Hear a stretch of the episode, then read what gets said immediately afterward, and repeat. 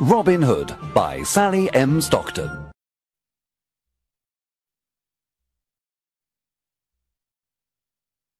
Chapter 1 Robin Hood becomes an outlaw. Robin Hood was born near the end of the 12th century. His real name was Robert. He was the son of the Earl of Huntingdon. At that time, England had many problems.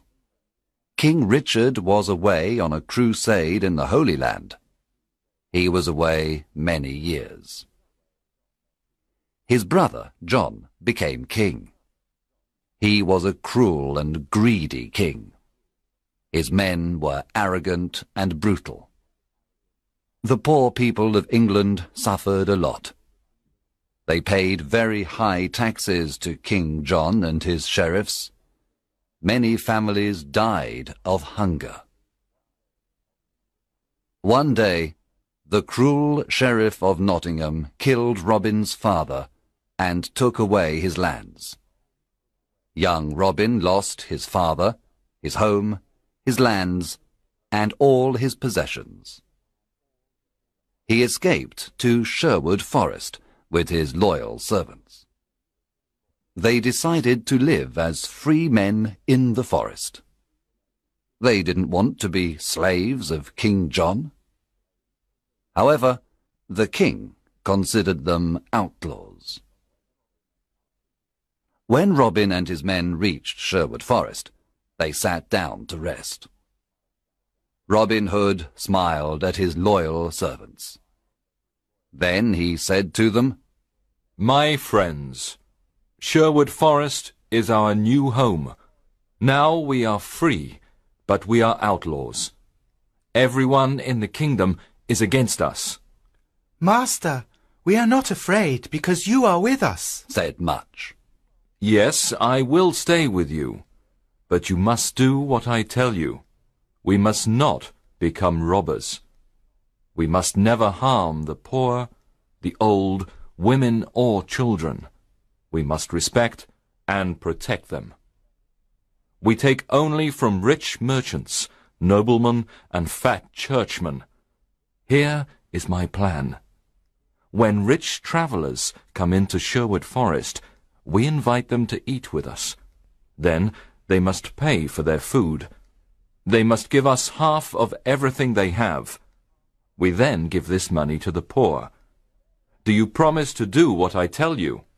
Yes, yes we, we do, they cried. Robin and the outlaws lived in caverns in the forest. The caverns were a perfect hiding place. They were warm and dry in the winter. In the summer, they were cool. They were happy in the forest. They all wore green clothes and carried bows and arrows. Robin had a horn to give signals. Soon other honest men joined the outlaws of Sherwood Forest, Nat, Will Scarlet, and others. The outlaws were excellent archers. Robin Hood became the best archer in the region. In the forest, Robin and his men practiced with their bows and arrows.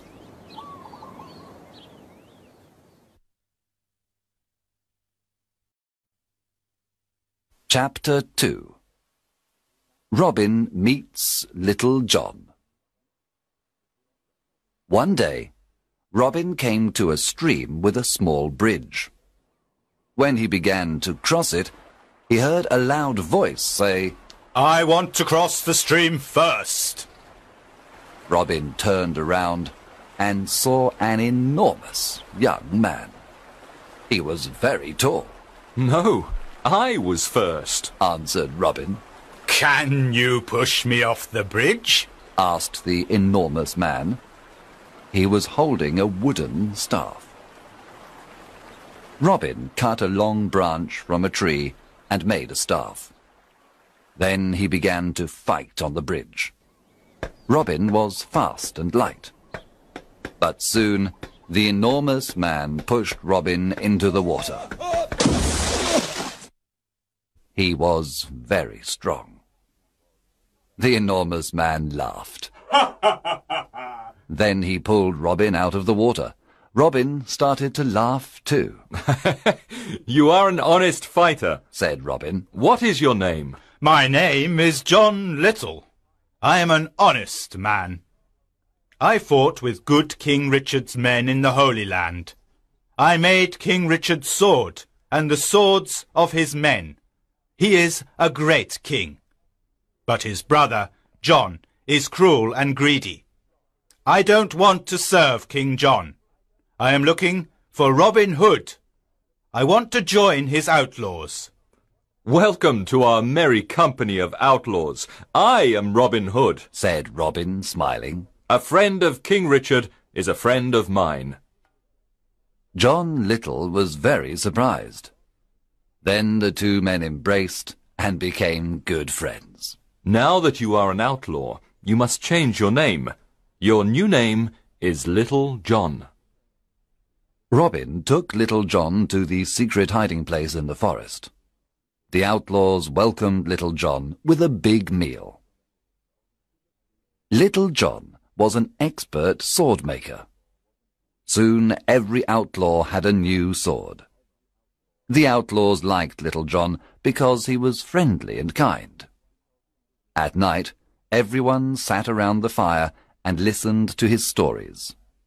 He told them about his adventures in the Holy Land. Chapter 3 Friar Tuck joins the outlaws. Will Scarlet told Robin that a big, fat man lived in a cavern near a river in Sherwood Forest. One day, Robin decided to meet him. He went to the river and saw a fat friar who was fishing, Good morning, young man. said the friar, Good day. answered Robin Hood. You are fishing in an outlaw river. The fish you catch are mine. You can fish here today, but only if you carry me across the river. The friar did not like what Robin said. So he looked at him and said, I can carry you across the river. You are very thin. Can you carry me across the river? Robin was surprised to hear this. Of course, I can carry you. I am thin, but I am very strong. Robin lifted the enormous friar with great difficulty. Then he carried him across the river. You are very heavy, Friar, but I can carry you. said Robin. At the other side of the river, Robin said, Now, you must carry me back. The friar started to carry Robin Hood across the river. But when they arrived at the middle of the river, the friar stopped. He sniffed Robin and said, Goodness, you smell like an old rat. You need a good cold bath. and so the friar threw Robin into the cold water. He laughed loudly and then pulled Robin to the river bank. Robin was angry at first. Then he smiled and said, You were right. I needed a bath. I feel better now. My good friar, you are free to fish in this river when you want. let us shake hands before I go away. said the friar. Oh, don't go away. Said Robin, My name is Robin Hood. What? You are Robin Hood? asked the friar. He was very surprised. Yes, come and live with me and my outlaws. We are all good, honest men. We take from the rich and give to the poor. We want a friar because we need the word of God. What is your name? I am Friar Michael Tuck of Fountains Abbey. I had a quarrel with my abbot. He was very greedy and rich. He never helped the poor. He forgot God's teachings. When I told him this, he wanted to punish me. I escaped to the forest. Now I live a simple life. If you want to live a simple life and help the poor, then come to Sherwood Forest. said Robin. The two men shook hands and promised to be friends for life. Chapter 4 Wanted, Dead or Alive Some years passed, and there were more than 200 outlaws living in Sherwood Forest. Robin Hood was the hero of the poor. He continued robbing the rich to give to the poor. Robin Hood called this the Sherwood tax. All the rich travellers who passed through Sherwood Forest paid the Sherwood tax. The Sheriff of Nottingham sent an army of soldiers to Sherwood Forest to capture Robin Hood. But Robin and his outlaws were in the trees. They killed all the soldiers except one. Robin and his men were the best archers of the region. They knew the forest perfectly. They were never afraid of fighting the soldiers of the wicked Sheriff of Nottingham. It was impossible to stop Robin Hood. The sheriff was furious because the people laughed at him. He was never able to capture Robin Hood. King John was furious too. His subjects loved King Richard and hated him. One day, King John stood on the castle walls. He spoke to all his people. He said, We must capture Robin Hood and his outlaws. They are our enemy. I can pay a hundred pieces of gold for Robin Hood, dead or alive. Bring me that outlaw. From that day on, Robin's life was in great danger.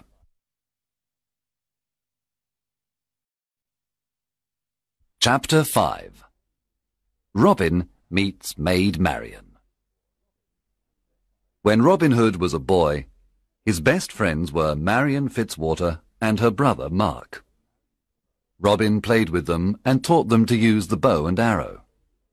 He also taught them to fight with the sword. Robin loved only Maid Marian, and she loved only him. One spring day, Marian's father, Lord Robert Fitzwater of Malaset, said to her, Marian, you are a beautiful maid. Soon you must marry. There is a very rich nobleman who wants to marry you. What is his name? Marian asked. His name is Sir Guy of Gisborne, a good friend of the Sheriff of Nottingham. When Marian heard this, she was very unhappy. This was terrible.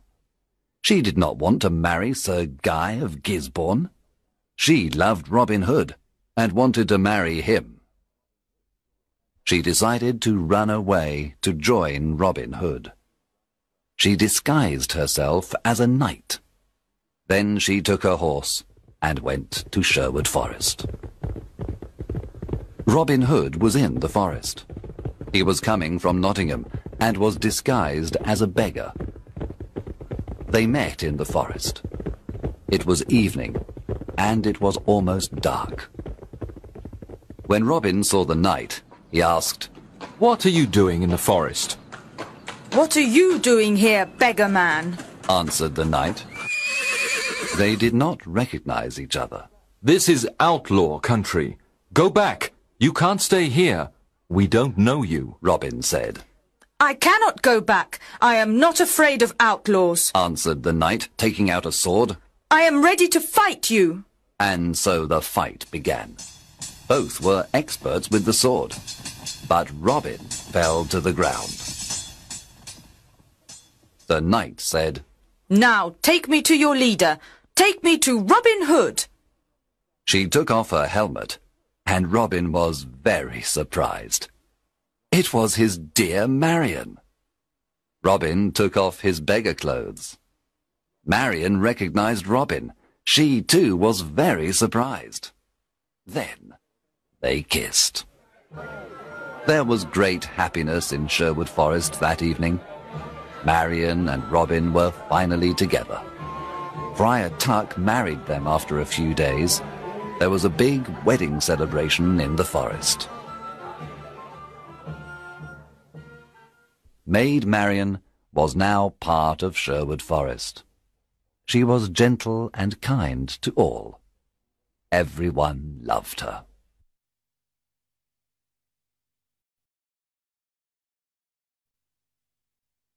Chapter 6 The Sheriff's Ride Robin Hood's fame was everywhere. The people called him Saint Robin and Robin, Sheriff of Sherwood Forest. A lot of new outlaws joined Robin Hood. They were loyal to him and followed him everywhere. The sheriff's men did not want to go to Sherwood Forest to capture Robin Hood. They were afraid. The sheriff of Nottingham was very angry. He wanted to capture Robin, dead or alive. What is wrong with my men? They're afraid of Robin Hood. They're all stupid cowards. I don't need anyone. I'm going to Sherwood Forest alone.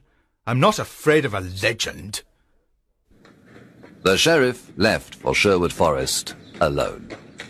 He entered the dark forest and saw no one for a long time. Suddenly, a group of outlaws jumped down from the treetops. They made a big circle around the sheriff. Then they took out their swords. The sheriff was terrified. His face became white. One outlaw said, Well, well, what do we have here? The Sheriff of Nottingham in person, Oh, please, don't kill me. said the cowardly sheriff. I can give you everything I have. The outlaws laughed at the sheriff and said, Our master is waiting for you, Robin Hood? asked the sheriff. Yes, Robin Hood. You are invited to eat with us. I'm not hungry. Let me go. I can give you money, gold, jewels. But please, let me go. The sheriff said. Start walking, you butcher, said Will Scarlet. The outlaws took the sheriff to Robin Hood. Let's, Let's kill him, the outlaws cried. Let's, kill, this fat, butcher, now. Robin Hood looked at the sheriff with disgust. He wanted to kill him too, but Marian stopped him, We are not butchers like this man. said Marian. We are honest people. Hmm. Sit down and eat with us, Sheriff. said Robin. After the meal, I have a surprise for you. The sheriff was not hungry. At the end of the meal, Robin said, Now give us everything you have. Money, gold, jewels. Then take off all your clothes. Get on your horse and return to Nottingham naked. Robin, Marian, and the outlaws laughed wildly. the sheriff got on his horse and returned to Nottingham. He was very cold and very angry, I must capture that Robin Hood and destroy him. shouted the sheriff. When he reached Nottingham, the people saw him naked. Everyone looked at him. They pointed at him and laughed loudly. Long live Robin Hood, the Sheriff of Sherwood Forest! they cried. Chapter 7 The Silver Arrow After his adventure in Sherwood Forest, the Sheriff of Nottingham said to his men, I must capture Robin Hood and destroy him. How can we capture him? The sheriff thought for some time. Then he said, I know how we can capture him. Let's have an archery competition here in Nottingham. The best archers of the region always come to the competition. The prize for the best archer is the famous silver arrow. One of his men asked, But will Robin come to the competition? Of course. Robin loves challenges. said the sheriff. He will come disguised, and we must discover him. The sheriff's messengers went everywhere and told everyone about the competition. One day Friar Tuck heard the news. he immediately told Robin and the outlaws. Robin said, I'm the best archer in the region. I can easily win the silver arrow. Oh, Robin, don't go. said Marian, It's a trap. The sheriff wants to kill you. Yes, Robin. said Friar Tuck. It's a trap. It's dangerous for you to go. I must go. I never refuse a challenge. I will disguise myself as a poor peasant. No one will recognize me. Can, we, we- come, Can we to come to protect protect you? you? asked Robin's men. Yes, you can come disguised as peasants too. You can stay in the crowd, but be ready to fight if necessary. One morning in May, Robin and his outlaws went to the archery competition. When they arrived in Nottingham, the castle square was full of people. An archery competition was a special event. There were musicians, acrobats, children, lords, and ladies. There were colourful flags everywhere.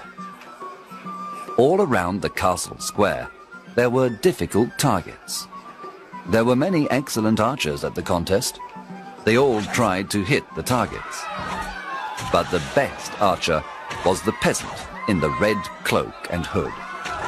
He hit all the most difficult targets. The crowd shouted with joy. He was the winner. The sheriff was silent. He knew that the peasant with the red cloak and hood was Robin, Guards! Stop that peasant in the red cloak! cried the angry sheriff. He is our enemy, Robin Hood, the outlaw. The sheriff's guards ran to capture Robin. But Robin's men attacked the guards. There was a lot of fighting. Robin and his men killed or injured most of the sheriff's men. Then they quickly left Nottingham and returned to Sherwood Forest. When they arrived, they celebrated their victory.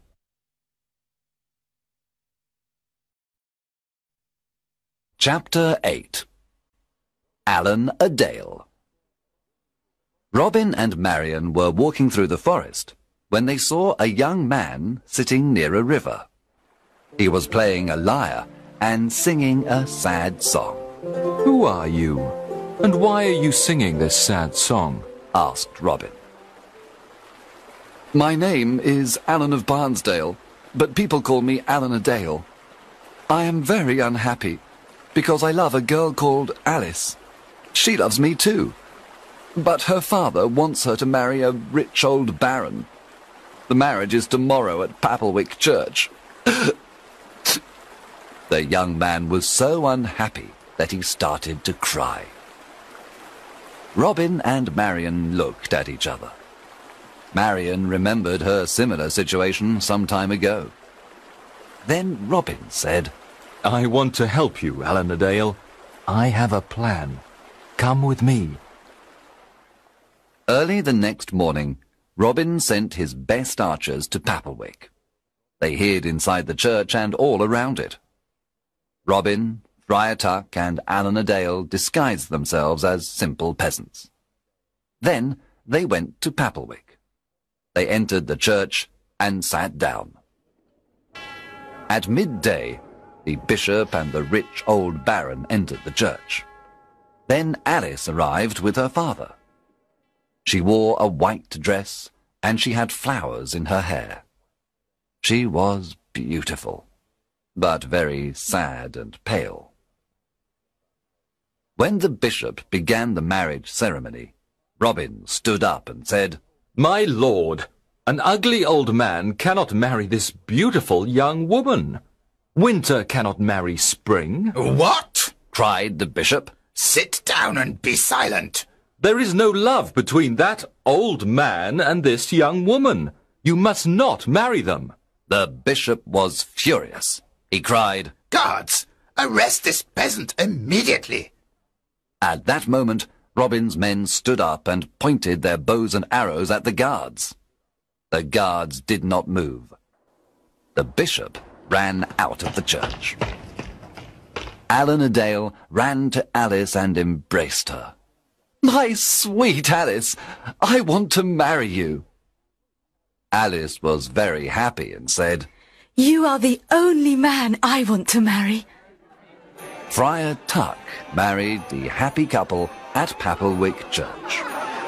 Then everyone returned to Sherwood Forest to enjoy the wedding banquet. Alan Dale and Alice lived in Sherwood Forest with Robin, Marian, and the outlaw.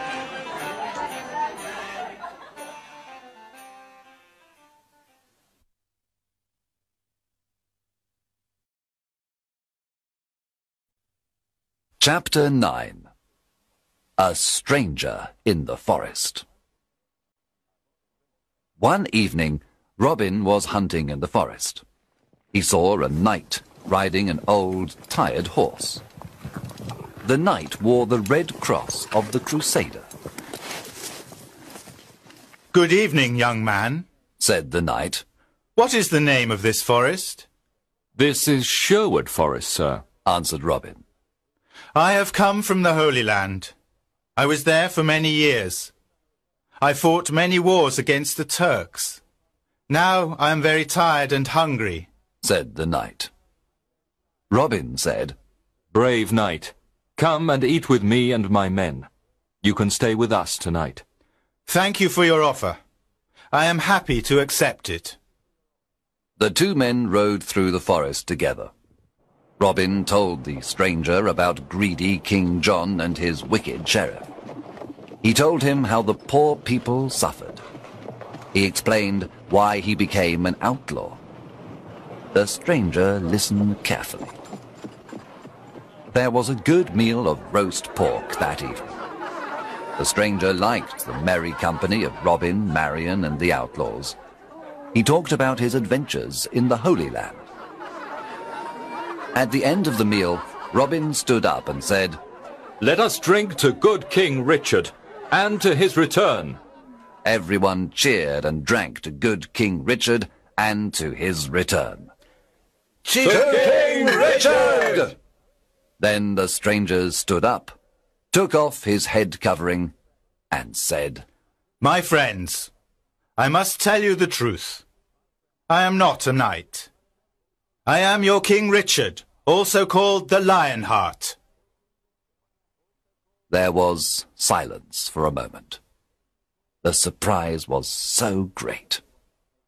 Then everyone at the table cheered and cried, Welcome home, King Richard! Everyone knelt down. Robin said, We thank God for King Richard's return. I am a lucky king. I have loyal people. said King Richard, with tears in his eyes. I know that my brother John and his men are dishonest and greedy. Now I am here to punish the bad and bring justice to all. King Richard looked at everyone and said, You are not outlaws any more. You are now free men, and all friends of mine. Robin, the lands of Locksley are yours again. You can all leave Sherwood Forest and live as free men. There was great excitement in the air. That night, King Richard slept in Sherwood Forest. The following morning, he rode to Nottingham with Robin, Marian, and his friends of Sherwood Forest. When the sheriff saw them, he ran away and never returned. After the king's return, Robin, Marian, and Little John went to Locksley. They lived a long and happy life. Some of the outlaws returned to their old homes and villages. Some went looking for adventure. Others became soldiers in the king's army. In everyone's heart, there was a beautiful memory of the years spent in Sherwood Forest.